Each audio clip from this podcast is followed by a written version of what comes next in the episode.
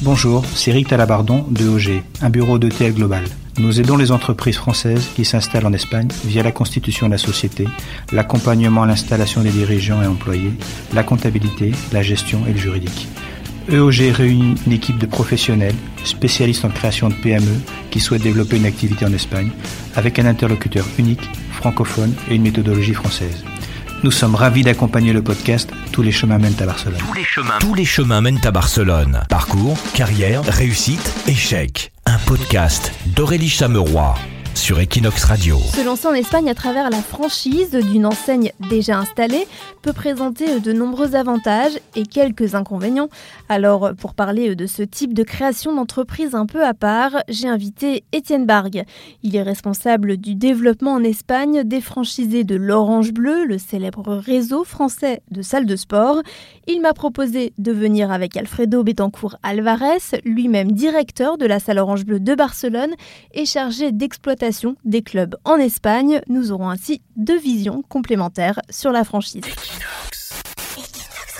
Alfredo Etienne, bonjour. Bonjour Aurélie. Bonjour Aurélie. Alors merci euh, d'avoir euh, répondu à, cette invitation pour parler de la franchise, hein, qui est quand même un mode de fonctionnement euh, assez courant. Alors déjà, pourquoi on devrait se lancer euh, via une franchise? Peut-être Étienne, euh, je vais te poser la question en premier. C'est pour moi avant tout une, sécurité. Aujourd'hui, on, voit qu'il y a beaucoup de, personnes qui souhaitent se mettre à, leur propre compte. Donc aujourd'hui, la franchise, euh, ça a des avantages comme la sécurité, l'expérience et puis surtout l'accompagnement. Tu partages Alfredo Oui, tout à fait, je partage l'opinion d'Étienne. En plus, vous pouvez bénéficier justement de l'image des marques plusieurs années d'expérience de, cette marque et aussi pouvoir euh, bénéficier de euh, tous les prix, des avantages qu'on a avec les fournisseurs et la communication, le marketing, etc. Que c'est des éléments qu'il faut prendre en compte lors de l'ouverture d'un commerce. Mais il y a un coût aussi. Bien sûr, il y, a, il y a, un coût, mais au final, on, se rend compte que, que, ce coût, il est répercuté derrière sur ce que vient de dire Alfredo, par exemple avec les accords qu'on peut avoir sur, euh, avec euh, certains fournisseurs, par exemple, ou aussi on, a un coût de, de c'est-à-dire qu'aujourd'hui, il y a du temps qu'on va gagner, c'est-à-dire euh, dans notre cas, euh, pour l'Orange Bleu, trouver un local, machine, euh, il y a certains points où on va avancer beaucoup plus vite, aussi sur le, sur le thème financier. Donc il y a un, coût qui est ensuite répercuté au niveau financier, bien sûr, mais c'est aussi au niveau du temps que, que les franchisés gagnent. Justement, est-ce qu'il y a des secteurs où vraiment passer pour une franchise, c'est quand même conseillé? Je pense que déjà dans le secteur des fitness, c'est important de passer par une franchise parce que, comme on disait tout à l'heure, l'expérience, mais en plus, il y a, par exemple, à l'Orange Bleu, il y a 150 collaborateurs qui travaillent derrière mm. pour que chaque club marche. Département des marketing, communication, études des marchés, et exploitation, et implantation. Et tout ça, ça fait justement un vrai atout pour la réussite ensuite euh, de, ta franchise dans ton commerce. Qu'est-ce qui ferait la différence? Pourquoi choisir, euh, par exemple, un restaurant en franchise ou un restaurant sans franchise? C'est vraiment l'accompagnement, tout ce qu'il y a derrière? Oui, et puis c'est surtout aussi euh, durant l'exploitation. Pour moi, c'est-à-dire qu'aujourd'hui, euh, que ce soit un restaurant ou une salle de sport, si on n'a aucune expérience, ben, c'est beaucoup plus facile de tomber ou de mettre la clé sous la porte. Donc aujourd'hui, euh, par exemple en, restauration, euh, c'est très difficile aujourd'hui de monter un, restaurant et passer par une franchise ou une, licence, ça, justement ça, permet voilà, de, de, de, garder une sécurité comme un filet. Alors le risque zéro n'existe pas, mais aujourd'hui c'est vraiment ça l'atout numéro un pour une franchise. On, a, on a déjà parlé donc des avantages. Quels sont les inconvénients de la franchise à part le coût?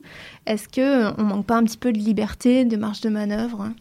Justement, il y a une grande différence qu'il faut remarquer entre franchise et licence des marques. Dans la franchise, tout à fait comme vous venez de le dire, il y a des, des chartes à respecter, il y a des obligations. Dans la franchise, le, le franchisé, il a peu de liberté à faire ou à personnaliser son, son business. Et alors que dans la licence des marques, justement, le, le, le partenaire, ses partenaires, justement, il a, il, a, il a son mot à dire. Le partenaire, il peut personnaliser son commerce, avoir le dernier mot par rapport à... Voilà, c'est justement la différence. Et le, le, problème de la franchise, c'est que, comme vous venez de dire, il y a des choses qui sont stipulées, qu'on ne peut pas justement sortir de ces cadres, mm. parce que la franchise l'a décidé comme ça. D'accord. Il y a d'autres d'autres inconvénients, d'autres... Des restrictions, bah, généralement, on, on, a aussi des différences de point de vue sur certains points avec des, entrepreneurs, qu'ils soient confirmés ou non. C'est-à-dire que parfois, ben, on a affaire à des, à des franchisés qui, ben, qui ont leur propre idée, des, licenciés qui ont leur propre idée de ce qu'ils souhaitent faire. Et du coup, forcément, euh, peut-être la, tête de réseau va avoir une autre, une autre idée ou une autre façon de faire. Donc parfois, on peut avoir euh, ce genre de choses aussi qui arrivent où c'est des divergences de point de vue. Et c'est sûr, on passe par, par une marque. Donc euh, parfois, il y a certains, certains chemins à suivre.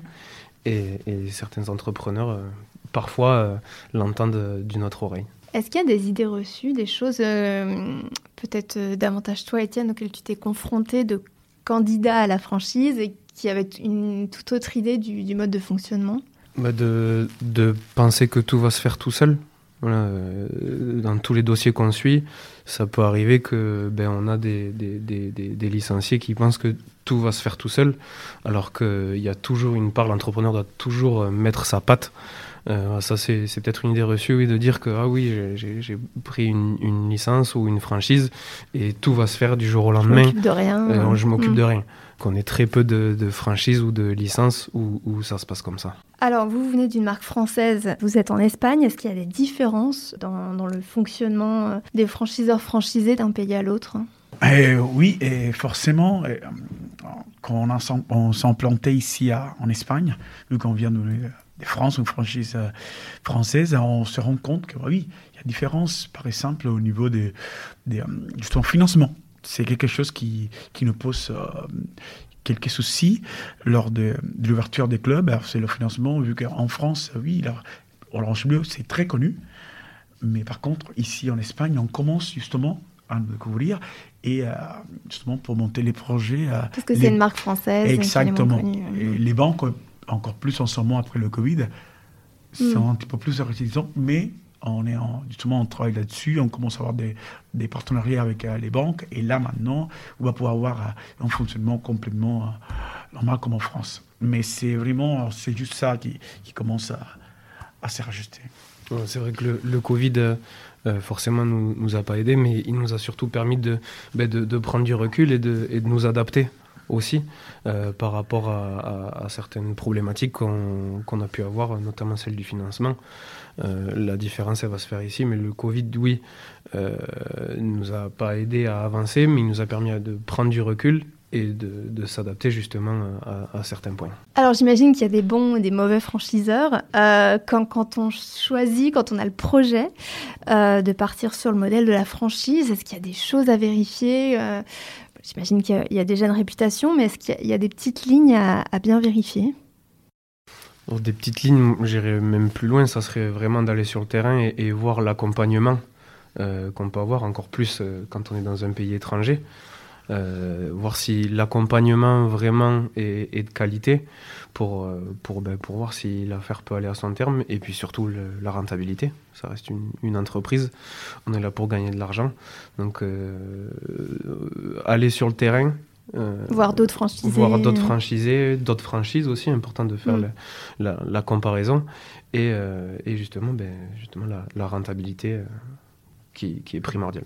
Alors en Espagne, concrètement, quelles sont les villes qui sont le, actuellement les plus dynamiques, les plus propices, euh, peut-être celles que vous voulez développer, où vous sentez qu'il se passe quelque chose? Oui, tout à fait. On a un projet en ce moment de développer tout ce qui est le sud de, l'Espagne, par exemple, notamment à Malaga. On a des projets à Alicante, etc. Mais on commence à, s'ériger vers le sud de, l'Espagne. Voilà, pour moi, là où il se passe vraiment quelque chose, c'est les villes justement où il y a les plages, etc. Et en plus, dans le, dans le sud de l'Espagne, où, où, on, reçoit, on reçoit beaucoup de demandes, comme le disait Alfredo, Alicante, Almeria, euh, Malaga, euh, tout, tout, tout, ce qui, tout ce qui longe la côte, on sent qu'il y a vraiment euh, quelque chose qui se passe là-bas. Quelles sont les erreurs que vous avez vues le plus fréquemment euh, auprès des franchisés, des des choses peut-être qui se répètent ou pas, mais euh, qu'on qu pourrait donner à nos, à nos auditeurs pour qu'ils ne le commettent pas à leur tour Pour moi, ça serait de, de penser que ça va se passer comme en France. Quand on, quand on vient de France, il y a quand même beaucoup de choses qui sont mises en place. Ici, il y a des choses qui sont mises en place aussi, mais, mais c'est différent. Ah, au niveau de la franchise euh, Pas au niveau de la franchise, mais au niveau euh, de tout ce qui est préparation du projet et ensuite ouverture. Je parle aussi au niveau culturel. Euh, ce qui revient souvent, c'est de penser que tout se passe comme en France parce qu'on n'est pas loin, parce que c'est à côté, parce euh, qu'on est français. Il y a un point sur lequel euh, il, faut, il faut faire attention, c'est qu'on reste dans un pays étranger et même s'il y a des similitudes, il y a des, points qui sont des détails mais qui sont très importants euh, qui ne sont pas négligés et qui ça ne fonctionne pas comme, comme en France. Du coup, c'est peut-être mieux de vivre un petit peu sur place avant pour connaître mieux la culture que d'arriver de France pour lancer sa franchise. Complètement, complètement. Euh, ça rejoint un peu ce que je te, ce que je te disais tout à l'heure. C'est que voilà, il faut aller sur le terrain, voir comment ça se passe, appréhender la culture pour ne euh, pour pas avoir de surprise ou le moins de, de surprises possible quand, quand, on est ouvert. par exemple des franchisés qui ils sont pas tout, tout le temps pressants. On ne demande pas d'être tout le temps pressant, par exemple dans le club, mais avoir un contact. au moins avec euh, justement et ces millions-là, c'est ton, affaire, c'est ton petit bébé, c'est ton petit bébé, et d'avoir au moins un œil sur l'affaire et, et suivre, les recommandations justement de la, franchise. Des fois, on a, c'est ça, le, on rencontre que les franchisés, ils ont une idée avant de commencer, ils croient qu'ils c'est Étienne, que ça va faire tout seul. Et ensuite, on se rend compte voilà, qu'il y a des, des, procès à respecter, euh, des procédures à suivre. C'est des procès qui, il faut faire confiance parce que c'est des années d'expérience. C'est des procès qui ont été testés, retestés, qui ont été validés. Donc euh, voilà, c'est plus ça.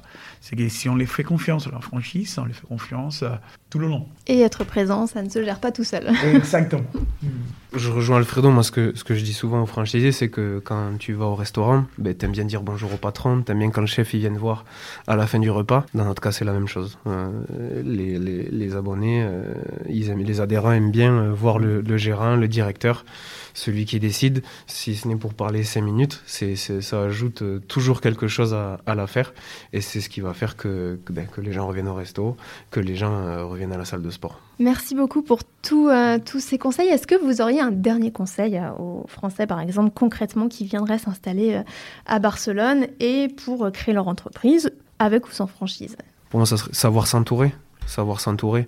Euh, en tant que Français, on a la chance ici à Barcelone d'avoir un, très bel écosystème de, Français. Par exemple, ben, Equinox, euh, des, structures comme la Peña ou alors EOG euh, e pour la comptabilité. C'est de, connaître ce, mix entre cette culture française et cette, communauté française et justement cette culture barcelonaise qui est très cosmopolite et savoir faire le, mix des deux, bon, ça serait l'exemple à avoir. S'intégrer tout en profitant de la communauté française qui est très active et très aidante aussi, hein, Exactement. assez, euh, assez disposée.